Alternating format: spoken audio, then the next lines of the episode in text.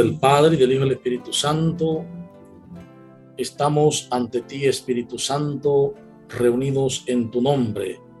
Tú que eres nuestro verdadero consejero, ven a nosotros, apóyanos, entra en nuestros corazones, enséñanos el camino, muéstranos cómo alcanzar la meta, impide que perdamos el rumbo como personas débiles y pecadoras no permitas que la ignorancia nos lleve por falsos caminos. Concédenos el don del discernimiento para que no dejemos que nuestras acciones se guíen por prejuicios y falsas consideraciones. Concédenos la unidad en ti para que no nos desviemos del camino de la verdad y la justicia, sino que nuestro peregrinaje terrenal nos esforcemos por alcanzar la vida eterna esto te lo pedimos a ti, que obras en todo tiempo y lugar, en comunión con el Padre y el Hijo, por los siglos de los siglos. Amén. En nombre del Padre y del Hijo y del Espíritu Santo. Amén. Le damos la bienvenida a este su programa Camino Eclesial, donde miramos memoria, desafío y esperanzas. Ahora, este, retransmitido por eh, Radio Católica los días jueves a las 11 de la mañana y transmitido por este canal los viernes a esta misma hora. Y vamos a continuar mirando este Bademecum, este documento eh, donde se nos dan las pautas para vivir este proceso sinodal. Vamos a mirar eh, cuál es el objetivo de este sínodo. Eh, los objetivos también del proceso sinodal. Recordemos que puede haber muchas eh, ideas eh, que se han manejado, se están manejando sobre este, lo que constituye el sínodo, pero tenemos que acogernos a lo que el mismo, Roma, el Papa Francisco, nos ha enviado y nos ha dicho sobre este sínodo. ante todo, la iglesia reconoce eh, que la sinodalidad es parte integrante de su naturaleza. Es decir, la sinodalidad no es una novedad ahora. Ahora se reconoce que es parte integrante. Ser una iglesia sinodal se expresa en los concilios ecuménicos. Es decir, toda la historia de los concilios que se han vivido en la iglesia son muestra de que somos una iglesia sinodal. Además, eh, entender que estos sínodos de los obispos también, sínodos diocesanos, eh, en los consejos diocesanos, en los consejos parroquiales, todos estos son signos de sinodalidad.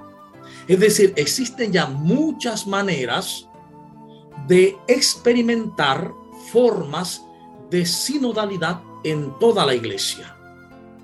Muchas veces, eh, tal vez algunas personas piensen que esto de la sinodalidad es algo como nuevo, como que es una novedad que el Papa está introduciendo y que estamos introduciendo en las parroquias, en las diócesis. No, esto es tan antiguo como la misma iglesia. De hecho, hemos estado haciendo ejercicios de sinodalidad sin llamarlo sinodalidad, los consejos parroquiales, los grupos pastorales, etcétera, ¿no? Sin embargo, ser una iglesia sinodal no se limita a estas situaciones existentes. Aunque son un signo, no se limitan a esto. De hecho, la sinodalidad no es tanto un acontecimiento o un eslogan, sino un estilo y una forma de ser con la cual la iglesia vive su misión en el mundo es un estilo y forma de ser de la iglesia y por el cual o los cuales muestra y entrega su misión al mundo. La misión de una iglesia y de la iglesia requiere que todo el pueblo de Dios, el pueblo santo, esté en camino, con cada miembro desempeñando su rol crucial unidos unos a otros. No hay roles, no hay roles mejores que otros. cada rol es crucial en la iglesia. Cada ministerio es importante. Esto es de suma eh, necesidad tenerlo en cuenta. Entonces, esto requiere, por lo tanto, que una iglesia sinodal camine en comunión para perseguir una misión común a través de la participación de todos y cada uno de sus miembros. Los miembros de la iglesia hemos de estar conscientes de ser parte de ese cuerpo, el cuerpo de Cristo. El objetivo de este proceso sinodal no es proporcionar una experiencia temporal o única de sinodalidad, porque podemos caer en esta tentación de pensar que este evento o esta situación de sinodalidad se va a constituir el evento en el que se realice 2023. No, no, es un proceso sinodal. Es más bien ofrecer una oportunidad para que todo el pueblo santo de Dios disierna conjuntamente cómo avanzar en el camino para ser iglesia sinodal y más sinodal cada día a largo plazo. Es decir, que este proceso tiene que llevarnos a concienciarnos, a discernir, a ver la oportunidad que tenemos para caminar juntos como pueblo santo de Dios. Uno de los frutos del Concilio Vaticano II fue precisamente la institución del sínodo de los obispos. Si bien es cierto, el sínodo de los obispos se ha celebrado hasta ahora como una reunión de los obispos con y bajo la autoridad del Papa, la iglesia es cada vez más consciente de que la sinodalidad es el camino para todo el pueblo santo de Dios. Y esto es maravilloso porque descubrimos que no solo la revelación es progresiva, la revelación de Dios, sino que también la conciencia del ser humano en cuanto despertar es progresiva. Progresivamente hemos descubierto algo nuevo. Hasta hace algún tiempo la sinodalidad se vivía como una reunión también de, los obispos con el Papa, en los sínodos de los obispos. Pero cada vez más se ha ido despertando, se ha hecho consciente de que la sinodalidad es el camino para todo el pueblo santo de Dios.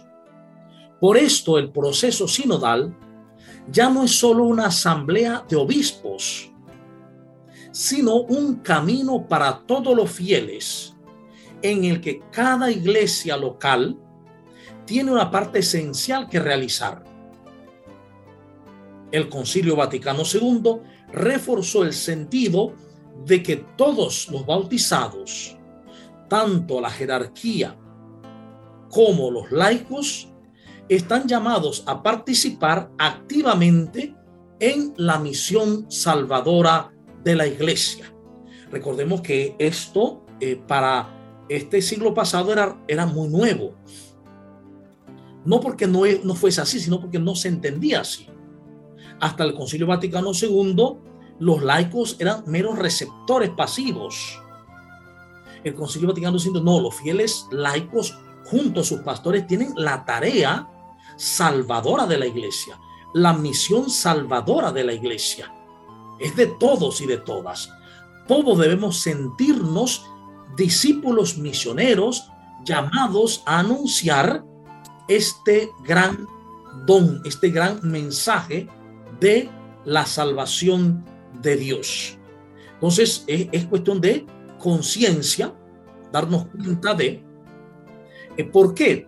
Porque todos somos parte de un misterio los fieles han recibido el Espíritu Santo con el bautismo y la confirmación. Y recordemos que los fieles también, todo el pueblo santo de Dios, tenemos el Espíritu Santo desde antes incluso, porque el Espíritu Santo es Señor y dador de vida. Si el Espíritu Santo es Señor y dador de vida, desde el momento de nosotros ser antes de la creación del mundo, ya estábamos en el Espíritu Santo. Y vinimos a este mundo por el Espíritu Santo.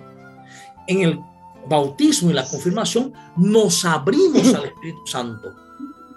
Nos abrimos a la conciencia de eh, vivir, de vivir eh, ese dinamismo del Espíritu Santo y los distintos dones y carismas para la renovación y la edificación de la iglesia como miembros del cuerpo de Cristo.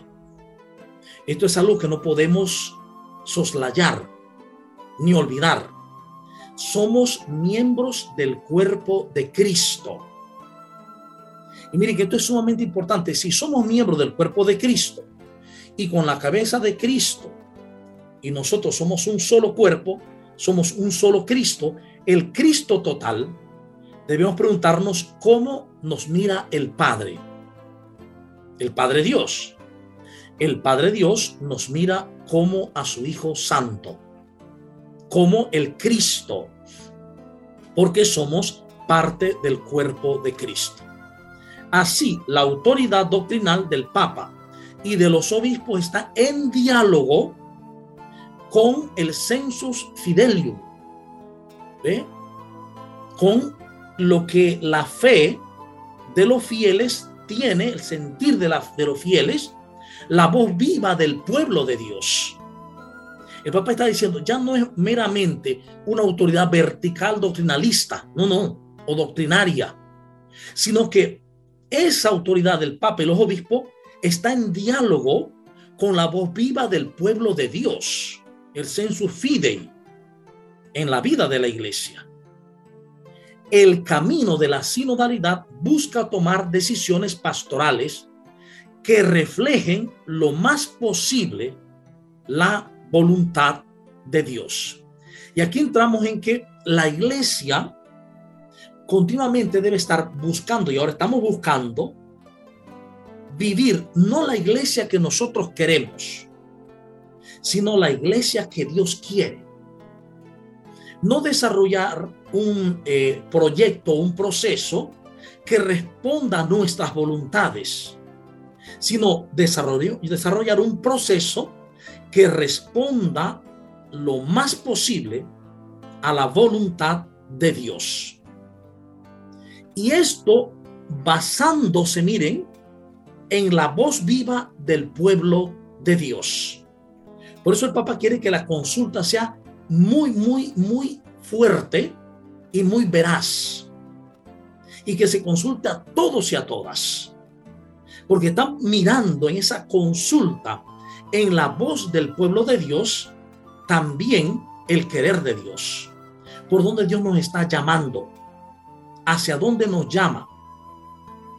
De tal manera, de tal manera que pues se señala que la colaboración del pueblo de Dios, del pueblo santo de Dios, es sumamente necesaria. Es sumamente necesaria. El pueblo de Dios va a decir, va a hablar desde sus alegrías y esperanzas, desde sus sufrimientos y angustias, aquello que es clamor de amor, y por donde debe llegar y a donde debe llegar el amor de Dios. Por tanto, el clamor del pueblo nos debe configurar como una iglesia que en el querer de Dios lleve ese amor de Dios al clamor de amor de Dios de, de los pueblos o del pueblo de Dios. En este sentido, pues, mirar más allá. Se señala que la colaboración con los teólogos, laicos, ordenados y religiosos puede ser un apoyo útil para articular la voz del pueblo de Dios, expresando la realidad de la fe a partir de la experiencia vivida. Mientras que los últimos sínodos han examinado temas como la nueva evangelización, eh, la familia, los jóvenes y la Amazonía, el presente sínodo se concentra en el tema de la sinodalidad propiamente dicha. Es decir, es un sínodo inédito también sobre la sinodalidad. El centro de todo el sínodo es precisamente la sinodalidad. El actual proceso sinodal que estamos llevando a cabo está guiado por una pregunta fundamental.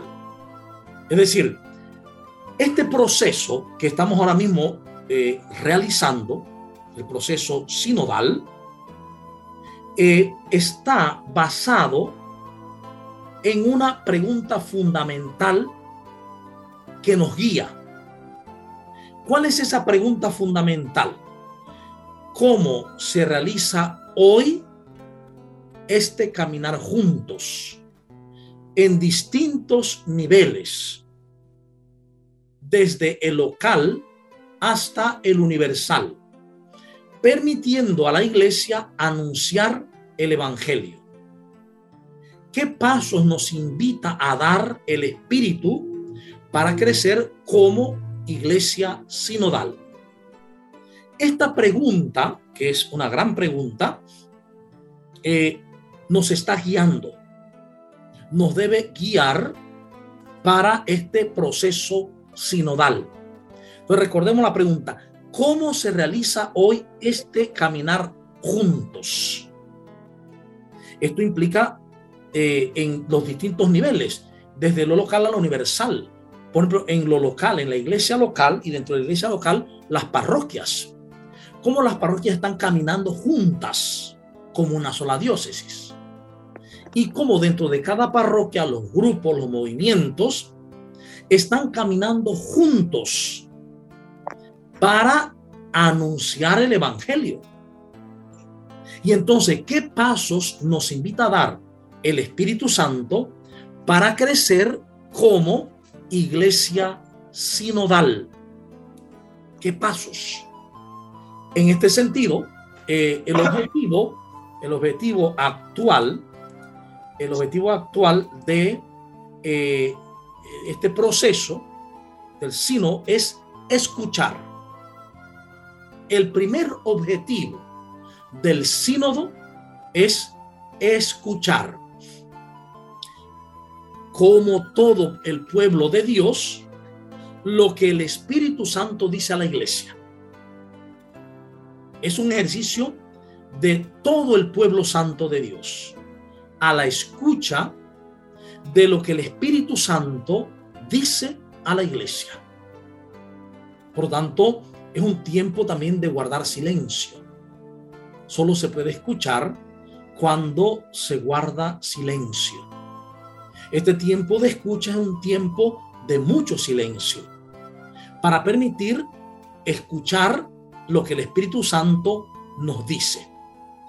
¿Cómo vamos a hacer eso? Lo hacemos escuchando juntos la palabra de Dios en la escritura y en la tradición viva de la iglesia. Y luego escuchándonos unos a otros y especialmente a los que están en los márgenes, discerniendo los signos de los tiempos. Y este es un párrafo pesadito, ¿eh? dice, vamos a hacer este proceso sinodal escuchando todos juntos lo que el Espíritu Santo nos dice. Y esto lo desarrollaremos juntos escuchando la palabra de Dios en la escritura, la tradición viva de la iglesia, también escuchándonos los unos a los otros y dice especialmente a los que están marginados para discernir los signos de los tiempos. Lo que Dios nos está diciendo en lo que está diciendo Dios en la historia, en los acontecimientos. ¿Qué está diciendo Dios en la historia, en los acontecimientos para nosotros.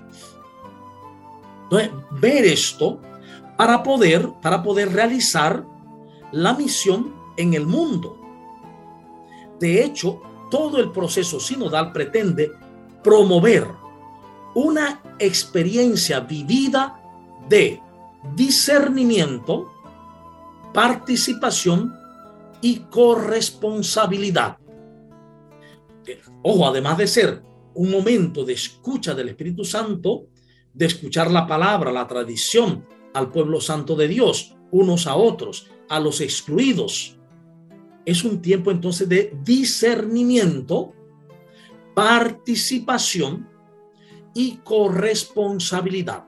Es decir, juntos como pueblo aprender a discernir y también como pueblo santo participar y sentirnos corresponsables en la que se reúne una diversidad de dones para la misión de la iglesia en el mundo. Es decir, en este momento, en este proceso sinodal, tenemos en juego la misión de la iglesia en el mundo. O aprendemos la sinodalidad, aprendemos a caminar juntos en una misma dirección y por lo tanto a misionar en una misma dirección. Y como iglesia entonces mostrando la comunión, la unidad, seremos entonces un signo profético para el mundo. O no seguimos sinodalidad y solo mostramos división. Estas divisiones que son un, escándalo para el mundo y un obstáculo para el anuncio del Evangelio, como dice Unidad y Reintegración número uno. En este sentido, en este sentido, está claro que la finalidad de este sínodo no es producir más documentos. ¿Por qué? ¿Cuál es la experiencia de la iglesia? La iglesia ha entregado muchos documentos, ricos documentos, valiosos documentos, valiosísimos. Pero, pero resulta que en la iglesia los fieles, los fieles y los pastores también no aprovechamos esa riqueza en una reunión decía un día que eh, eh, en este tiempo está muy de moda el tema del, del, autismo, la investigación, la forma de cómo tratarlo. Y yo les decía que el autista es una persona que tiene una gran capacidad interior, pero tiene una discapacidad para expresarla. Está, está cerrada, no puede expresar su riqueza interior. En ese sentido, decía que en este momento la iglesia está sufriendo precisamente de esto. La iglesia está sufriendo de esto. ¿Sí?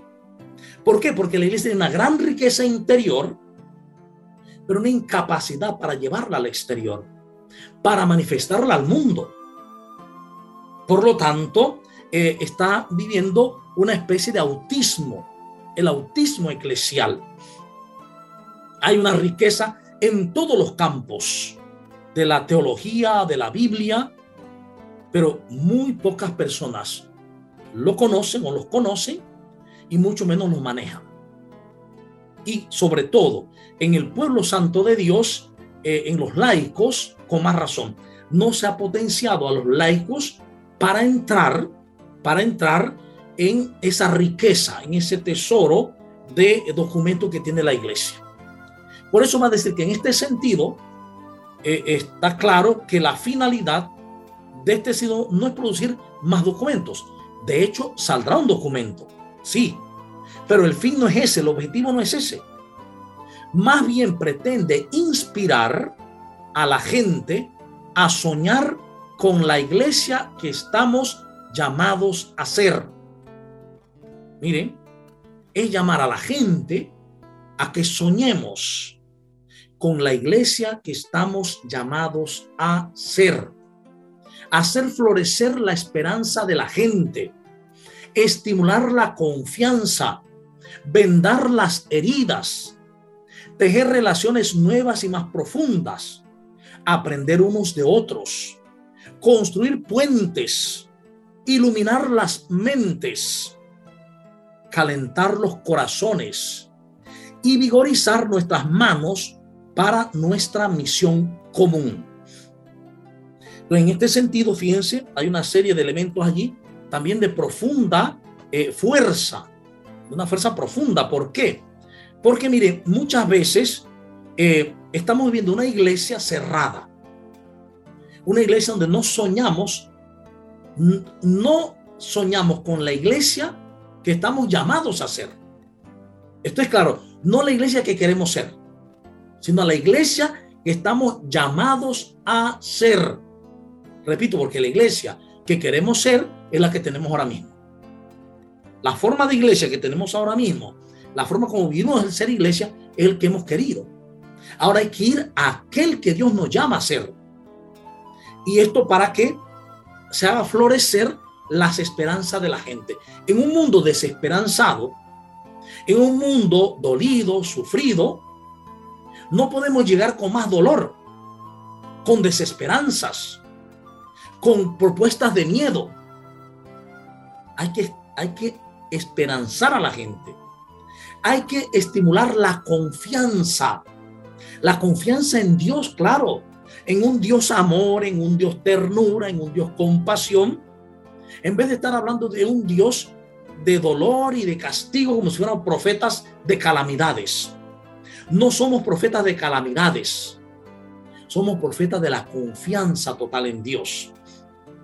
Por otro lado, vendar las heridas no estamos llamados a ser una iglesia que cause heridas, que vaya flagelando a la gente, marcándolas con el herrete de, eh, del pecado, la sociedad, de la sociedad, lo que, el no merecimiento, eh, la degradación. No, no, hay que vendar las heridas del dolor.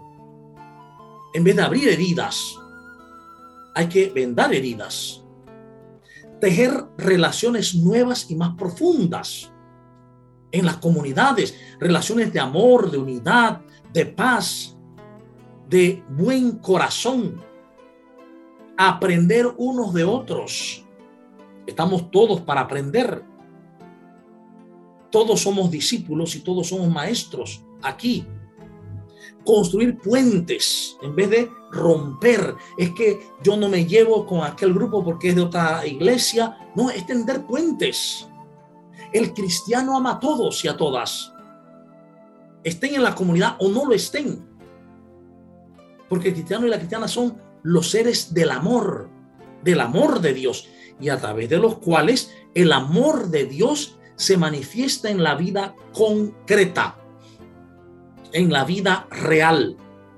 Así pues, el objetivo de este proceso sinodal no es solo una serie de ejercicios que empiezan y terminan, sino un camino de crecimiento auténtico hacia la comunión y la misión que Dios llama a la iglesia a vivir en el tercer milenio. Este camino recorrido juntos nos llamará a renovar nuestras mentalidades. Elemento fundamental. Hay que renovar las mentalidades. Jesús decía, vino nuevo en odres nuevos. Si se echa el vino nuevo en odres viejos, se rompe el odre y se pierde el vino. Está diciendo, echar una manera nueva de pensar, abierta, esperanzadora, llena de ternura, de amor, de confianza, en una mente cerrada, anquilosada en el pasado, en una mente que está llena de pensamientos antiguos que no van con el Evangelio realmente, se rompe. Por eso hay que renovar la mentalidad y las mentalidades. Hay que renovar las mentes de los seres humanos hacia una fe basada en la revelación de Jesús, el Señor, de Jesucristo. Por eso suelo decir que para creer realmente hay que dejar de creer. Tengo que dejar de creer en mis propias eh, ideas, creencias, para empezar a creerle a Jesús. Porque mientras yo no le crea a Jesús, no podré vivir como Jesús, que es el llamado cristiano. A mí me decía alguien que eh, eh, se lamentaba en cierta forma cómo había vivido 30 años en la iglesia y siempre igual. Y que ahora ha accedido a, una, a renovar su mente y esa renovación de su mente le ha permitido vivir la paz, la alegría, ver a las personas de otra manera, ver al ser humano desde nuevos ojos, ver la familia con otros ojos. Eso es la renovación de la mente. Se renueva la mente según la mente de Cristo Jesús. Por otro lado, también renovar nuestras estructuras eclesiales para vivir la llamada de Dios a la iglesia en medio de, las, de los actuales signos de los tiempos. Tenemos que renovar las estructuras. Una estructura es la parroquia. Hay que renovar la parroquia. Renovarla hacia la alegría, hacia la vida, hacia el sentido de comunidad hermanada. Hay que renovarla para que el que pueda mirar la vida interna de la gente de la parroquia pueda decir, miren cómo se aman. Yo quiero estar allí. Y cuando lleguen y compartan, puedan decir, oh, es que esto me encanta. Yo quiero vivir aquí porque se siente, se experimenta el amor de todos y de todas. Y esto es posible porque Jesús dijo que es posible. Para ello solamente tenemos que abrirnos al Espíritu Santo, dejarnos conducir por el Espíritu del amor de Dios. También otro elemento es escuchar a todo el pueblo de Dios. Esto ayudará a la iglesia total a tomar decisiones pastorales que correspondan lo más posible a la voluntad de Dios. Escuchando a todos y a todas, vemos sus necesidades, sus problemas, sus oscuridades. Entonces, ¿cómo llevarle? La, pastoral será cómo llevarle ese amor de Dios luminoso para que esas oscuridades desaparezcan. La, la, perspectiva última para orientar este camino sinodal de la iglesia consiste en estar al servicio del diálogo de Dios con la humanidad. Es lo que la Dei Verbo número 2 del Concilio Vaticano II va a marcar. Ese diálogo entre Dios con la humanidad. Y que en el principio ya dice, quiso Dios, quiso Dios, en el número 2, quiso Dios autorrevelarse, darse a conocer a la humanidad en un deseo amoroso para que esa humanidad se descubra amada. Entonces, ese diálogo de Dios con la humanidad y recorrer juntos el reino de Dios. Esto es sumamente interesante porque dice Lumen Gentium 9 y también Redentor Inicio 20. Recorrer juntos el reinado de Dios. En otras palabras, es caminar juntos dejando reinar a Dios en nosotros. Caminar dejando reinar a Dios en nosotros. En definitiva, este proceso sinodal busca avanzar hacia una iglesia más fructífera al servicio de la llegada o vivencia del reinado de Dios. La vivencia del reinado de Dios, que es lo fundamental en el proyecto de Jesús. El elemento principal en el proyecto de Jesús es el reinado de Dios. De hecho, el proyecto de Jesús, podríamos decir, es el reinado de Dios. Es llevar a la gente la conciencia de que Dios está llamando, atrayendo con hilos de ternura y cuerdas de amor para que abriéndonos nosotros le dejemos reinar en nosotros. Es decir, que dejemos reinar al amor con mayúscula en nosotros, para entonces convertirnos en instrumentos de ese reinado. en instrumentos del reino de Dios. En este sentido, es eh, evidentemente necesario que todos y todas eh, empecemos a pensar en que nuestras mentalidades deben cambiar. Necesitamos cambiar de mentalidad. Pero cambiar de mentalidad dejando lo viejo para lo viejo. Digo lo viejo, es todo aquello que no permite el anuncio del Evangelio, la vida del reino. Y entonces permitir que lo de Jesús, lo nuevo, el vino nuevo, venga a nosotros, nos llene y nos planifique.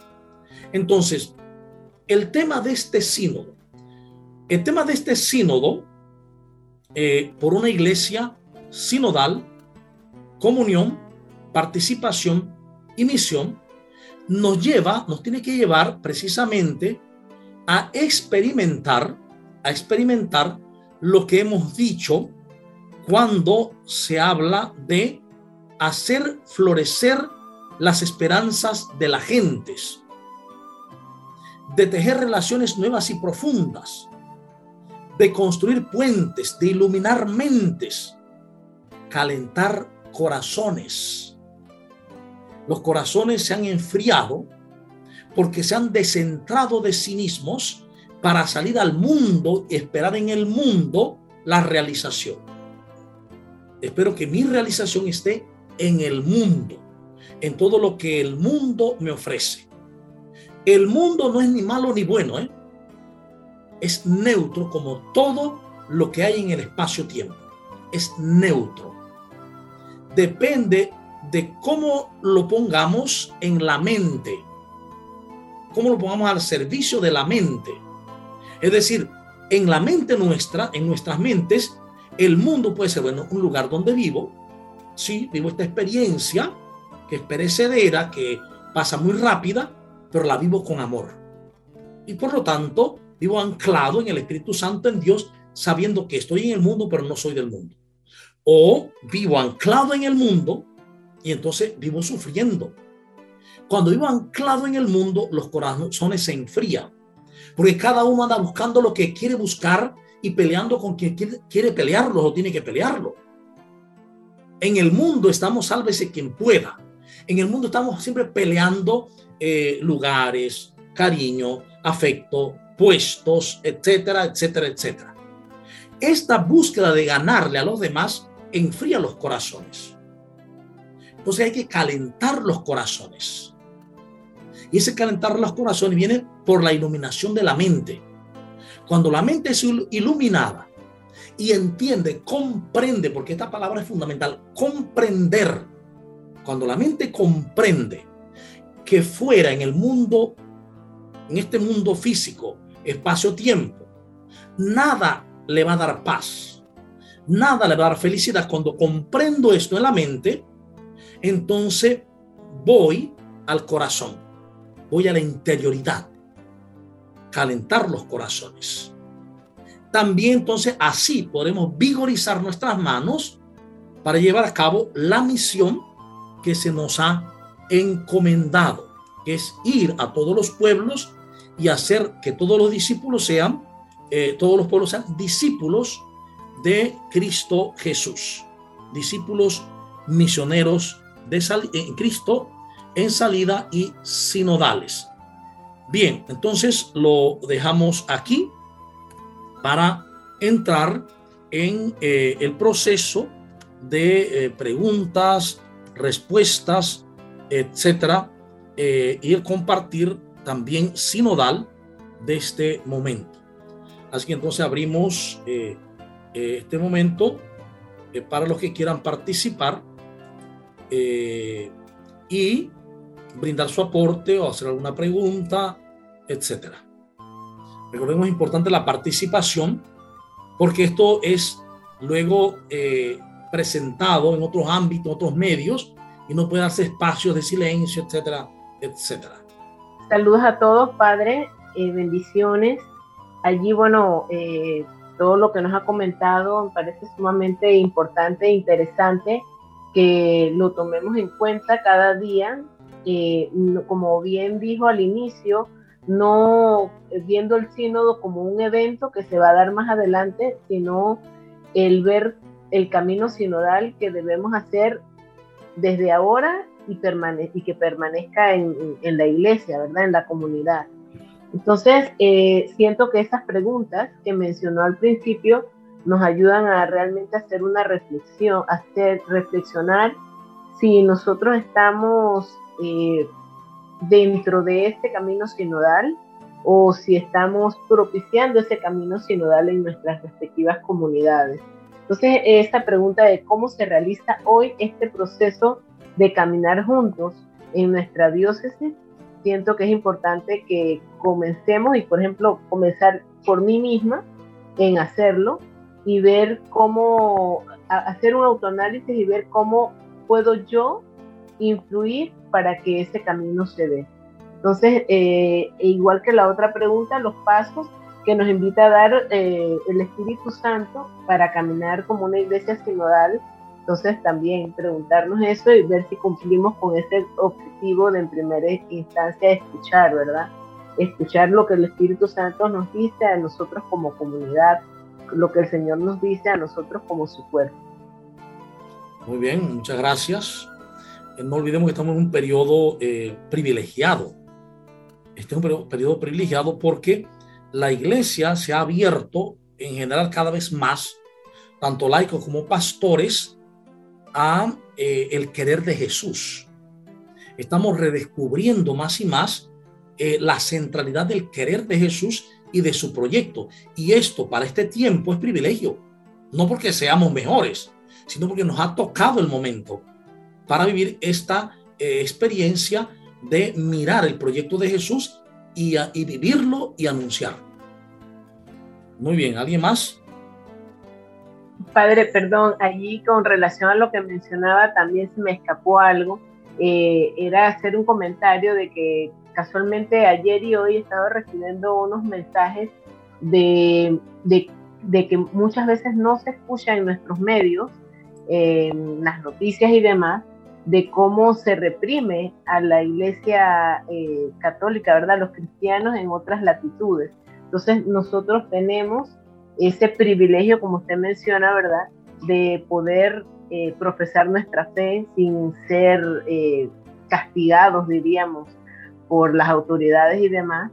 Y, es algo hermoso que podemos aprovechar para orar por quienes no pueden y para vivir en ese camino de, de hermandad y, y de sinodalidad que, que debemos procurar para nuestros, las futuras generaciones. Muy bien, gracias. Ahí levantó la mano Lisbeth y Anet también. Sí, saludos, padres y hermanos.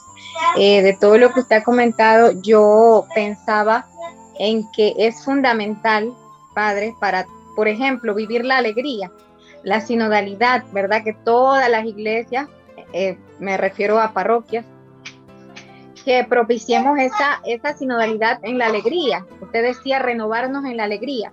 Y yo recordaba Aparecida, el llamado de Aparecida. Y eh, pensaba en, en, lo que proponía siempre este documento, esa conferencia, que era el encuentro personal con Jesucristo, que de ahí es que inicia todo este, este proceso. Y tengo aquí el 289, el numeral, dice, sentimos la urgencia de desarrollar en nuestras comunidades un proceso de iniciación en la vida cristiana que comience por el querigma y guiada por la palabra de Dios que conduzca a un encuentro personal cada vez mayor con Jesucristo, perfecto Dios y perfecto hombre experimentado como plenitud de la humanidad y que lleve a la conversión, al seguimiento en una comunidad eclesial y a una maduración de fe en la práctica de los sacramentos, el servicio y la misión. Pero todo inicia de ese querigma anunciado al que todos los todos nos deberíamos sentir llamados, sobre todo los servidores, a, a como a fomentar o a iniciar en, la feligresía ese encuentro personal con Jesucristo, porque entonces el 290 dice, recordamos que el itinerario formativo del cristiano en la tradición más antigua de la iglesia tuvo siempre un carácter de experiencia. Entonces no es una experiencia que me contaron, sino una experiencia que yo viví, que yo experimenté, que yo experimento a diario el amor, la misericordia a pesar de lo que llamamos problemas, que son oportunidades, como usted muy bien lo ha mencionado muchas veces, en el cual era determinante el encuentro vivo y persuasivo con Cristo, anunciado por auténticos testigos. O sea, el testigo anuncia que tuvo una experiencia, pero no, no lo escuchamos como palabras, como meras palabras, no. Cuando una persona ha tenido experiencia, ¿verdad? Y lo manifiesta, lo predica, los que los escuchan lo pueden hasta vivenciar. Pero una cosa muchas veces decir, sí, yo me siento amado, pero ni con las palabras lo, lo, lo, persuadimos, persuadimos a los demás. Entonces, para eso hay que ser testigos de ese amor. Y pienso que allí eso es algo que debemos siempre tratar de trabajar en, en las parroquias, propiciar ese encuentro personal de nuestros hermanos con Jesucristo y nosotros también experimentarlo a diario. Muy bien, muchas gracias. Muy bien, es, cierto lo que decía el texto de hoy, la, la, fe con obras, ¿no? Si yo tengo una fe verdadera, esencialmente tiene que mostrarse en obras. Y la fe verdadera es alegría, es amor, es paz, es bondad, justicia, tiene que mostrarse en la vida concreta. Si no se muestra es que no es fe. Muy bien, ¿alguien más? ¿Todo está muy claro? Parece que sí. Si es así, entonces pues cerramos dándole gracias a Dios por este momento. Así que le pedimos a alguien que haga la oración final para pues concluir. En el nombre del Padre y del Hijo y del Espíritu Santo. Amén. Te damos gracias, Señor, por estas hermosas palabras y palabra tuya que hoy se nos ha manifestado y que nos Invita a siempre experimentar tu amor para experimentar la alegría a diario de sentirnos amados, bendecidos, perdonados por ti. Que seamos, Señor, testigos de tu amor para que, guiados por la iglesia en este camino de sinodalidad, podamos contagiar a nuestros hermanos de ese amor, misericordia y esa alegría que viene solo de ti. Gracias, Señor, por todas las oportunidades que tú nos das para crecer en la fe. Bendice a cada uno de los que estamos aquí y de los que se conectarán y escucharán este mensaje. Bendito y alabado seas por siempre, Señor. En el nombre del Padre, del Hijo y del Espíritu Santo. Amén. Amén.